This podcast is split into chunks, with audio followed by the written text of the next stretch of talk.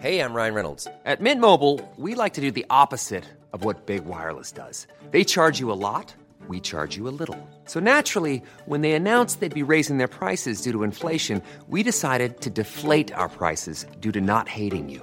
That's right. We're cutting the price of Mint Unlimited from $30 a month to just $15 a month. Give it a try at mintmobile.com slash switch. $45 upfront for three months plus taxes and fees. Promo rate for new customers for limited time. Unlimited more than 40 gigabytes per month. Slows. Full terms at mintmobile.com. Everyone knows therapy is great for solving problems, but getting therapy has its own problems too, like finding the right therapist, fitting into their schedule, and of course, the cost.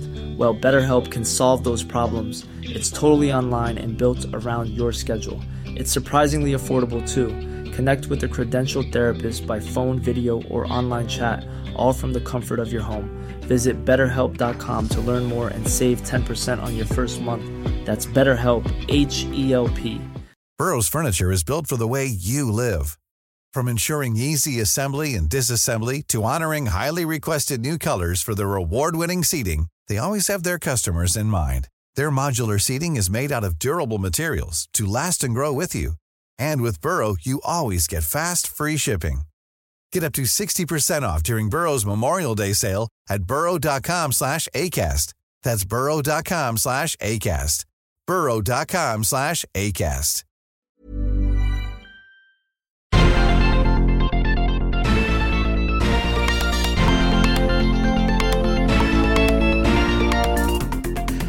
Salut à tous et bienvenue dans Sortie de Veille, le podcast quotidien de Mac Génération. Apple ne nous a pas tout dit sur le Vision Pro, le casque de réalité mixte. Présenté durant la WWDC a plein de fonctions, mais euh, il y en a pas mal qui ont été mises de côté et qu'on verra euh, peut-être plus tard après le lancement l'année prochaine. En deuxième partie d'émission, on va mettre le nouveau Mac Pro à l'épreuve avec Anthony qui a testé la grosse bécane. Est-ce que ce Mac a vraiment une raison d'exister? Il va tout nous dire dans quelques minutes. Nous sommes le jeudi 22 juin, voici les actus qu'il ne fallait pas manquer ce matin. Apple avait dans l'idée de créer des coussins anti-respiration avec Nike pour le Vision Pro, mais finalement le constructeur a mis de côté euh, les fonctions sportives qui étaient envisagées au lancement du casque de réalité mixte. Ça peut paraître étonnant pour les euh, non-initiés aux joies de la réalité virtuelle, mais ces casques peuvent effectivement se montrer très euh, engageants pour faire du sport. Et dans ce cas, des coussins adaptés à la sueur, bah, ce n'est pas une mauvaise idée du tout. Alors ça ne veut pas dire qu'Apple a complètement euh, abandonné euh, l'envie de nous faire suer avec le Vision Pro sur la tête, mais selon le site The Information, le constructeur a décidé de mettre cette fonction sur pause en attendant des jours meilleurs. Ce n'est euh, que partie remise. Après tout, Apple a une certaine légitimité dans ce domaine avec son service Fitness Plus. Et puis faire du sport avec son casque VR, c'est un des arguments de vente de Meta pour le Quest. Apple aurait aussi euh, décidé de ne pas trop pousser dans le secteur du jeu vidéo. Alors ok, le Vision Pro est compatible avec les manettes classiques, mais pour le moment du moins, il faudra se contenter de jeux Apple Arcade dans des, écrans euh, virtuels. Il n'y a pas de jeu immersif comme on peut en voir avec le PSVR de Sony par exemple. Le problème ici, c'est que les jeux en réalité virtuelle demandent des manettes spécifiques très adaptées.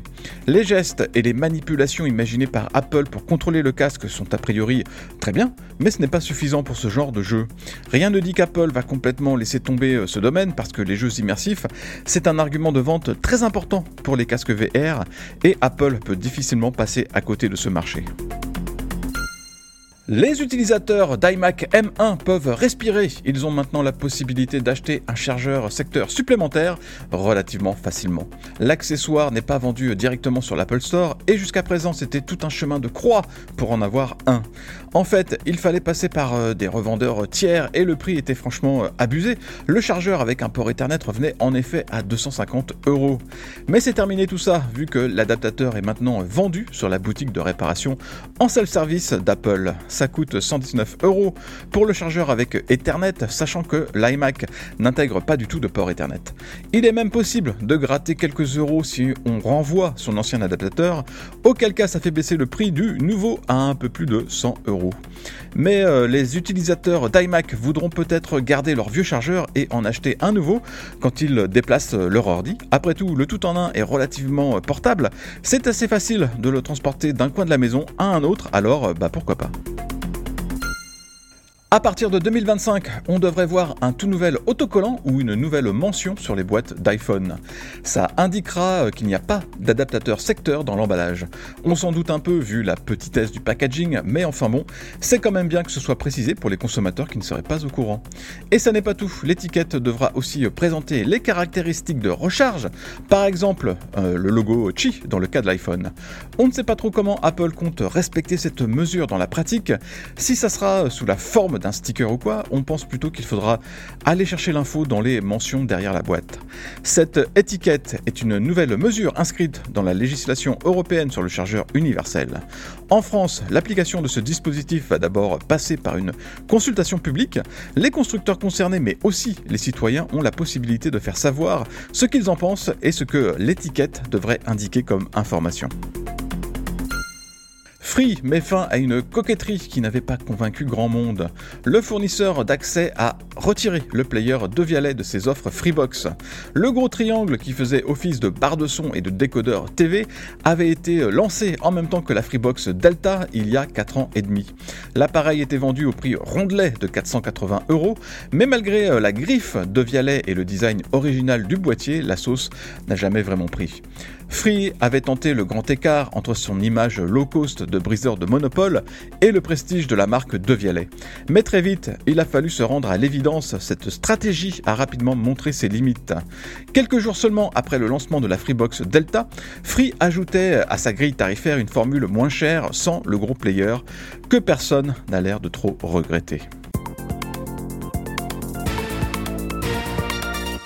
Merci d'avoir écouté le Flash Info de sortie de veille. Si vous voulez écouter l'intégralité du podcast, vous pouvez vous abonner directement sur le club Hygiène. Ça coûte 4,99€ par mois seulement et vous avez droit à des tas d'autres avantages, comme par exemple l'absence de publicité dans nos applications et à des contenus exclusifs en plus. Rendez-vous sur clubhygiène.fr.